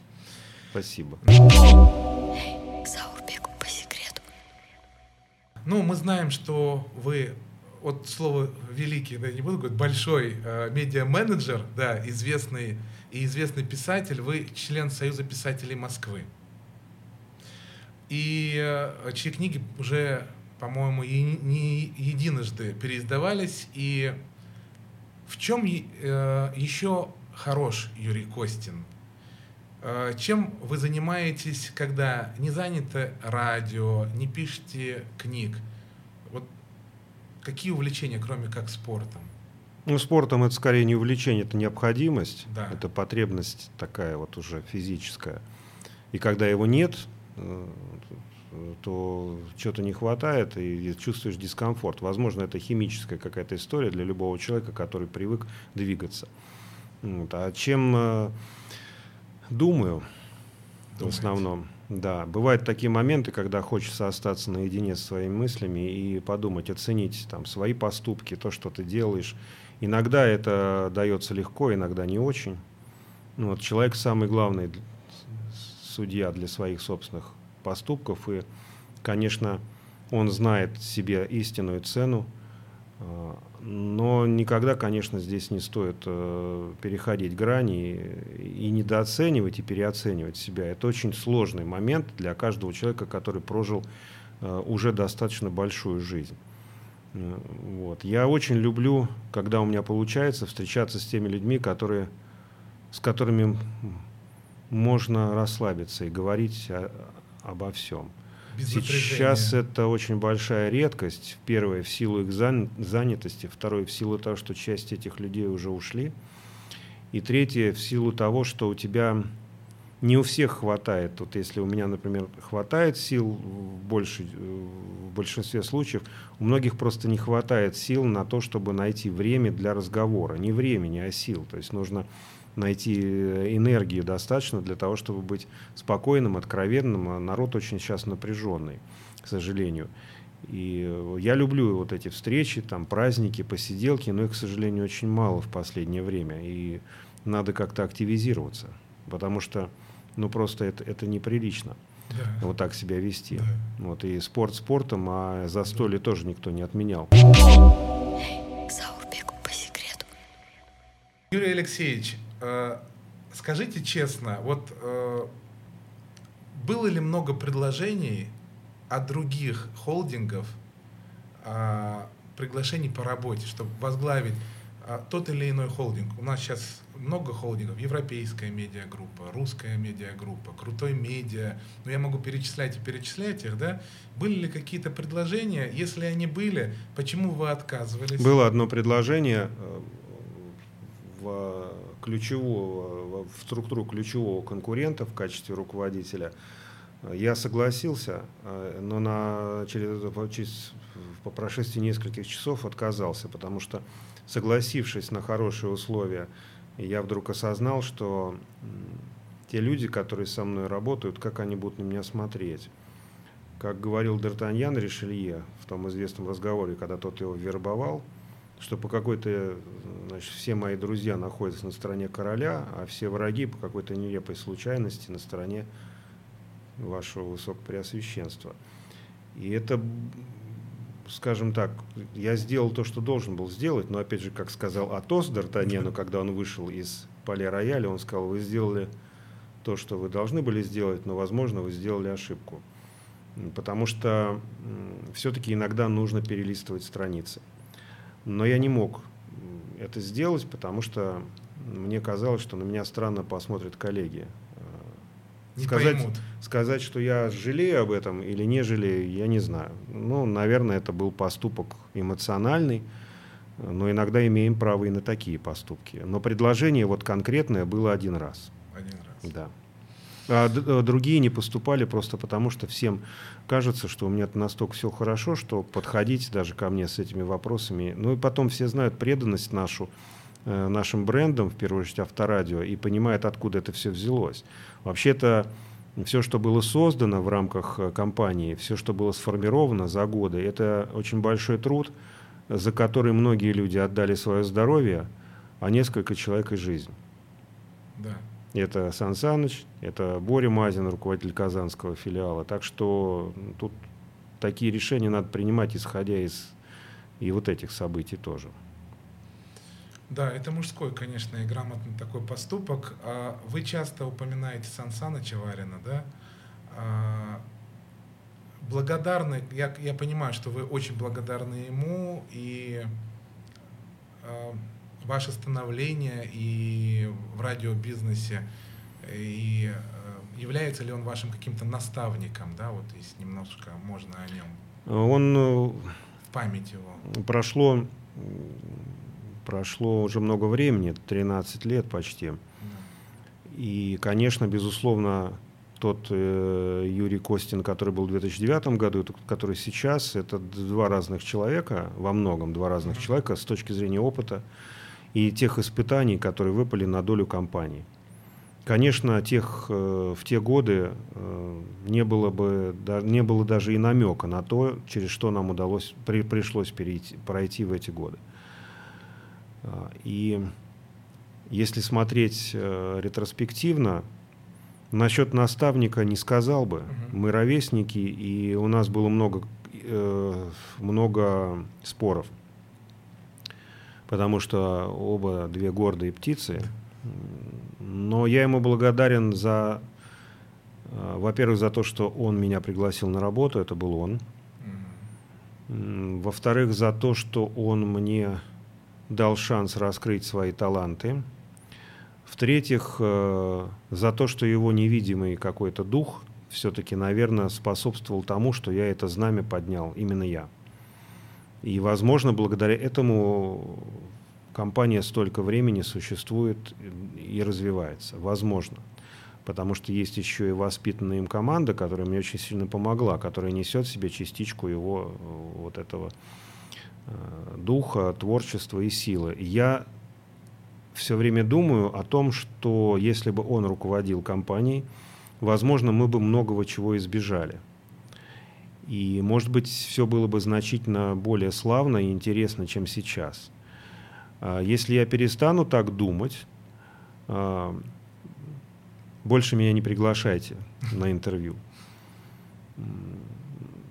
Потому что надо всегда задавать себе вопрос э, и помнить, вернее, откуда ты взялся и кто был твоим предшественником. Но есть еще один нюанс. Конечно, из-за того, что тебя постоянно сравнивали с сильным человеком, который был до тебя и который, в общем-то, и создавал авторадио, э, нужно иметь недюжинную силу воли и терпения для того, чтобы в течение лет пяти знать и спокойно не обращать внимания на эти сравнения, которые поначалу были открытым текстом фактически. И победить это, и стать уже действительно настоящим преемником. Вот это вот то, что мне, это, это тот крест, который мне пришлось нести. Сейчас это не так – но это было очень много лет, и это было непросто. А, Варин был великим радищиком. Он любил радио по-настоящему. И, кстати говоря, сейчас э, вот под э, эгидой российской телерадиосети у Андрея Юрьевича Романченко угу. на башне Останкинской создается некая такая аллея славы. Ну, как вот э, аллея звезд. Ну да. И в основном речь идет о телевизионных звездах. Uh-huh. И в общем, мы выступили с инициативой, чтобы там звезда была Сан Саныч и, может, еще кого-то из родичиков, э, Отлично. которые внесли вклад в развитие отечественного радио. Понятно, речь может идти даже о тех, которые там, может быть, это Левитан. Да. Вот. Так что а так, что касается, да, дружба у нас, но ну, она такая была, начальника и подчиненного до последнего момента, а потом, пар, ну, вернее, партнеров скорее, а потом все-таки в последние годы это была очень крепкая дружба и взаимопонимание. И некоторые говорят, хватит, давайте не будем вспоминать, но уже действительно большая часть компании не знает, ну, не понимает, ну, да, кто, кто он был, это давно прошло обновление состава, случилось. Я думаю, надо продолжать вспоминать, Конечно. потому что он таким образом живет. Конечно. И молиться за него, и, конечно, безусловно, память и уважение к тем людям, которые помогли тебе, или даже помогли, может быть, и жесткими какими-то действиями, но не злобными, э, это будущее в том числе твое. Если памяти этой лишится и забыть о людях, которым ты обязан, то ну, считай, что ты на этом ставишь крест на своем будущем. Вы знаете, низкий поклон вам за это, и еще, э, может быть, конечно, немножко такая трагическая нотка, за что вам еще раз низкий поклон. Вы каждый год почти э, посещаете Беслан. Э, мы все помним эти трагические события, то, что были связаны со школой, это, конечно, очень страшно. У меня даже есть некоторые друзья и знакомые, которые были там и десятиклассниками, ребята Осетина, Северная Осетия, Алания. Вы посещаете, э, ну, помните э, и проводите даже э, благотворительные, по-моему, акции, да? Немножко, если можно, об этом. Ну, ну, сейчас, как сказать, я я про Беслан очень часто рассказываю, и, потому что для нас это очень большая часть истории авторадио. В 2004 году э, мы поехали в, в этот э, автопробег mm-hmm. ради жизни. Вот, и получилось так, что сначала это позиционировалось как продвижение авторадио в регионах, а потом стал вот такой социальный э, проект и скорее поддержка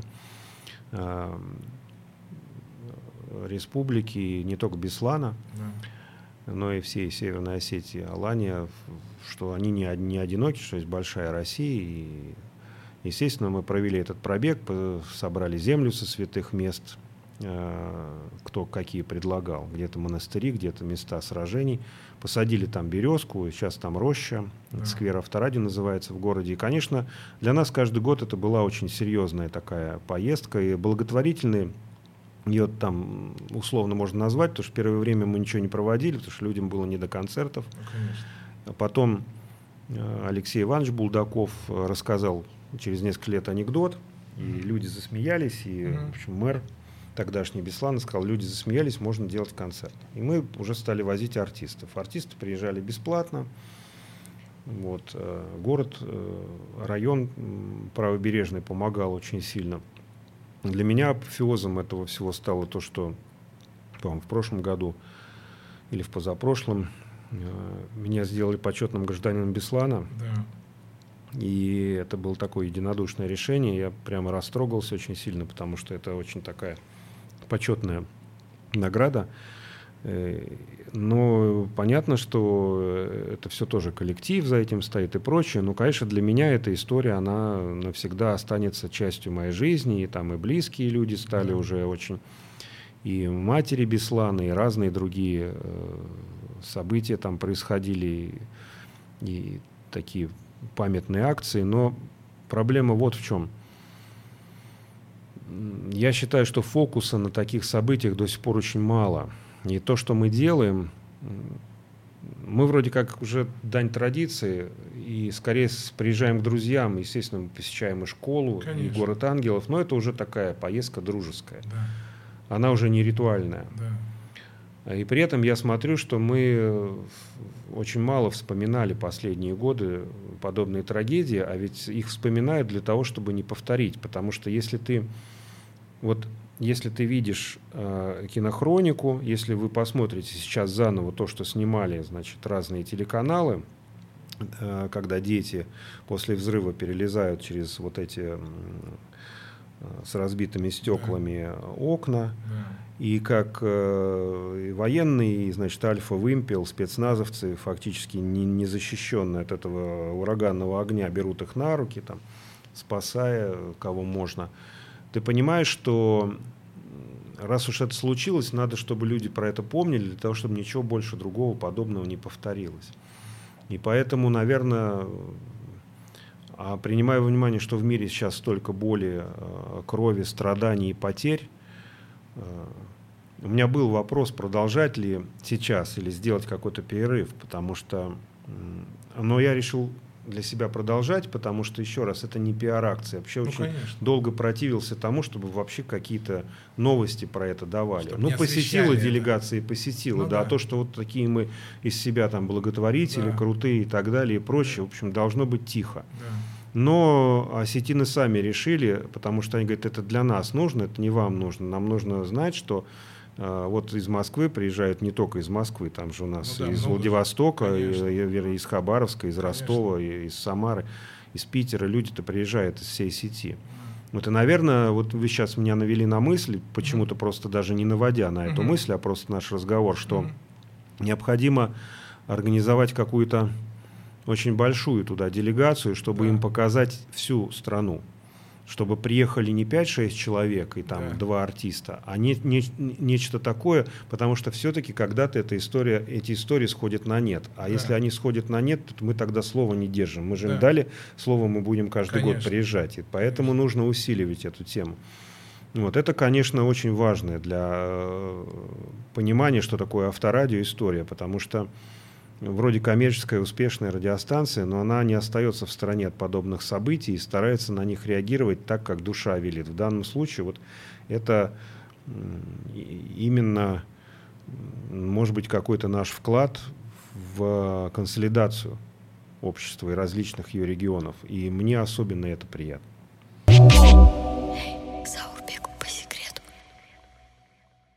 А, Я знаю то, что у вас очень много а, личных связей с очень влиятельными как и государственными деятелями политическими, общественными деятелями, а, людьми очень много значащими в нашей индустрии. С кем а, вы дружите из э, политиков, с кем вы дружите, может быть, из ваших коллег по индустрии, руководителей холдингов, и есть ли такая дружба? И немножко, конечно, о вашем проекте «Личные связи». Э, Смотрите, с политиками я дружбы не вожу. Мгм. Это невозможно. В силу того, что политику вообще дружить возбраняется. если это не школьные какие-то там связи Ну да, и так далее. Это, это просто очень сильно может мешать. Мгм. И какие-то появления где-то и так далее. Сейчас это вообще, ну, не, не очень, не очень популярно. Да. Такое поведение, такая модель. Что касается холдинга, я стараюсь ровные отношения со всеми поддерживать. Э, И всегда это было. Никогда Лесин Мгм. руководителем был. И э, сейчас, и, безусловно, тут ведь главное что? Мир такой жесткий стал, что тебе необходимо... Друзей становится меньше, Да. круг, круг сжимается, и есть люди, которым ты или полезен, или нет. И они сами выбирают степень и градус этой дружбы. А если так, то тогда не надо бежать впереди паровоза. Если ты нужен, ты нужен. Ты будешь обязательно востребован. Э, Вот. Что касается вообще вот индустрии, то я почему-то с огромным удовольствием общаюсь с конкурентами, которые самые жесткие. Например, э, европейская медиагруппа, русская медиагруппа. Мне нравится общаться с людьми, принимающими там решения. Потому что радио представляет собой некую закрытую все-таки сферу деятельности, которая переживает общие проблемы. И когда ты обсуждаешь с человеком, с которым ты, в общем-то, на этом э, ну, ты постоянно действующих Олимпийских играх находишься в соревновании, то это очень приятно. Здоровая Потому что. Здесь искренность эмоций стопроцентная. То есть, если ты собираешься в рамках конференции РАР или где-нибудь на каком-то мероприятии, или даже просто за столом с тем человеком, который в данный момент с тобой не воюет, ты слышишь то, что не хочешь услышать, а то, что на самом деле у него в голове. Понятно, что мы не делимся там какими-то своими планами, это, Ну, естественно, конечно, это да. там конкуренция, но при этом эти люди просто понимают, что происходит на рынке, и они с тобой, в общем, в одном окопе, несмотря на то, что мы находимся по разные вроде как стороны. И с артистами мне с некоторыми нравится общаться. Вы упомянули там э, того же Меладзе, но э, а по какой причине я должен был его не поздравить с днем рождения? Э, Мы можем с ним э, не соглашаться, но э, если однажды назвал там человека братом, Да. если он там не предал тебя, тогда да. И плюс надо вести диалог еще раз. Есть люди, которые приняли сторону конкретно, а а есть люди, которые находятся в ситуации, когда с ними правда нужно говорить. Вот. А с Агутиным там у нас, естественно, тоже со школы еще Да. дружба. То есть я с огромным уважением отношусь к артистам. Это тяжелый их труд, это Конечно. тяжелый хлеб, это невероятно. У их продюсеров, не понаслышке, вообще это безумие, это какой-то кошмар. С этим может, наверное, сравниться только ресторанный бизнес, который тоже лотерея. Вот. Э, Круг общения, э, на самом деле, ближе всего, когда ты находишься в какой-то системе эм, взаимодействия, либо в бизнесе, либо это политика, наверное, или там военное дело, э, наиболее крепкая дружба, когда занимаетесь одним и тем же делом, потому что победы, ну вот мужчин, они объединяют, Да. равно как а поражения оставляют у тебя только самых преданных. Это очень правильная такая история. Хотя все равно ближе тех, с кем ты там в школе учился, все равно нет. Но есть еще огромное количество людей, большое, те, которые вместе со мной работали, создавали радио 101. И, конечно, возвращаясь к вопросу о том, кого я поздравляю в первую очередь с Днем Радио, конечно, это они. Э, Они, это Юрий Сергеевич Пронин, мой партнер, который был там э, с самого начала со мной. Вот это те люди, а потом уже те, которых я перечислил. Ну, то есть вы общаетесь и с э, Романом Емельяновым, европейским Да, медиагруппой, да. Сергеем Буниным, русской Да, медиагруппой, да, да? Да. А о вашем проекте личной связи, как он зародился, то, что вы начали снимать вот этот проект, да? И не сложно ли а, общаться и брать интервью у таких э, крутых гостей? Смотрите, вы лучше меня знаете, наверное, ответ на вопрос, сложно или не сложно, но или, по крайней мере, не хуже меня. Э, Да. Зародился он потому, что есть такой у меня друг Сергей Смолин, э, продюсер в свое время группы «Квартал» и вообще Да. занимающийся кино и много чем. Он такой очень моторчик. Он давно хотел, чтобы я стал звездой. М, Вот. А вы и Э, так звезда. А я не знаю. И в итоге э, мы договорились о том, что надо попробовать. Были интервью с разными людьми, там с Марией Захаровой, в том числе с э, Аразом Галаровым, с Эмином, с Песковым э, Дмитрием Сергеевичем. В общем, такой э, спектр большой. Пул такой сильный. Могу сказать вот что. Это очень интересная история, но она требует тоже концентрации и времени. Быть интервьюером – это очень сложная работа. Да, Нереально. А еще очень зависит многое от собеседника. да. Если там с Агутиным мне было очень легко, с- там, если мне было с Захаровой легко, с кем-то мне было так тяжело, что я не знал, что сделать с этим человеком, какой адреналин ему вколоть, чтобы он вообще начал хоть что-то говорить. Заговорил хотя Да, и вторая тема, тут нужно вот понимать твою нишу. Да. Есть ниша провокационная, есть ниша серьезная. У меня серьезная ниша, она менее популярна существенно, чем провокационная. Уходить в провокационную нишу, нишу начинать, начинать ругаться матом, кидаться в собеседника стаканами или там, например, э, спрашивать у него, задавать ему вопросы, на которые ему стыдно отвечать, я не готов. Хотя, ну, мог бы, если бы хотел, на этом зарабатывать э, популярность и, деньги. Но у меня просто не, по характеру не смогу. Поэтому временно у меня затишье э, в этом направлении. Но опыт я приобрел определенный и понимаю, где какие недостатки, где что-то хорошо получилось, что-то нехорошо. Но, наверное, просто это не мое пока. То есть э, вот этот уровень, так сказать, Познера, он же Да. давно уже, вы- а я только начинаю. Мне кажется, мне надо посмотреть и подумать серьезно, стоит ли вообще в этом направлении что-то делать. Потому- Продолжать, да? Потому что, мне кажется, мое дело скорее организовывать что-то, объединять, чем Мгм. заставлять людей откровенно рассказывать про свои связи, в том числе личные. Да. А, Юрий Алексеевич, вы четырехкратный лауреат медиа-менеджер страны. У вас много государственных наград, много а, премий. А вы храните эти все награды дома или на работе, в кабинете? И будет ли музей Костина? Они спрятаны в надежном месте, и копии у моего э, адвоката. Нет, если серьезно, они и там, и там, вы знаете. То есть Ну, они, их, да, много, да. Да, они и там, и там, и каждый для, имеет какую-то историю, это очень интересная тема. Но они не будут в музее радио, допустим, Нет, а зачем? да? Есть какие-то награды общие, вот, например, там поздравления там, с э, 25-летием авторадио От президента, да. Какие-то награды, которые действительно за ними команда стоит, они в офисе висят. То есть благодарности все, они э, за, не за то, что я лично там подвиг совершил, все равно это работа коллектива, поэтому они там будут висеть. А ну вот что касается орденов, то они, естественно, должны быть дома. А часто приходилось президенту радио общаться с президентом нашей страны? Нет, Нет. нет. И, в общем, я-то был бы не против, но мне кажется, у него просто времени на это недостаточно. Ну да, человек, конечно, загруженный. Хотя, не сомневаюсь, это был бы интересный, Да. э, интересные были бы разговоры. Пригласили бы вы его в, ну, в свой проект личные связи?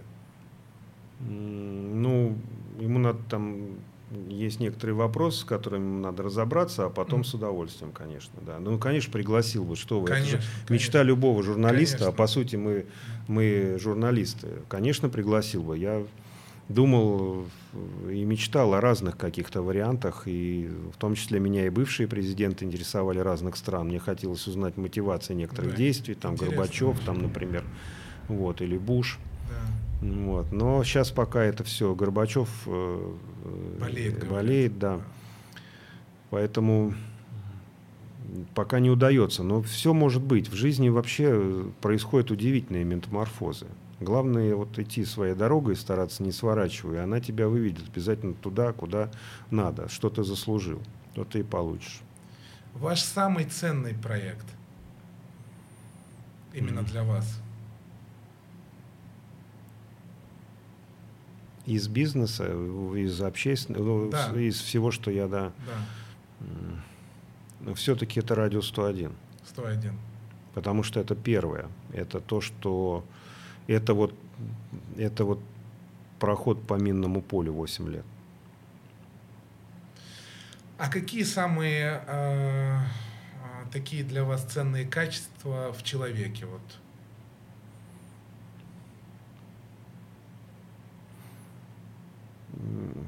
Доброта, договороспособность, способность изменять решения, если... То есть не упертость ни в коем случае. И преданность. Заурбеку по секрету. У меня в моем проекте «Заурбеку по секрету» каждый гость э, в конце нашей, получается, передачи рассказывает о каком-то секрете. Вы много видели очень интересных, наверное, ситуаций закулисных, закулисных историй. И исключительно вот мне, Заурбеку по секрету, могли бы вы рассказать какую-то закулисную историю, какой-то секрет э, с участием известных людей, но не называя их имен? Однажды в одном крупном городе состоялось мероприятие общегородского масштаба, организованное властями города при содействии крупнейшей радиостанции нашего холдинга. А, на мероприятии присутствовало очень много известных артистов, и один из них э, был хедлайнером мероприятия. А, там присутствовали представители местных властей, э, даже представители федеральных властей, бизнесмены, руководители различных компаний и в том числе, соответственно, приехали и представители головной структуры нашей организации, то есть там, в моем лице и некоторые мои коллеги.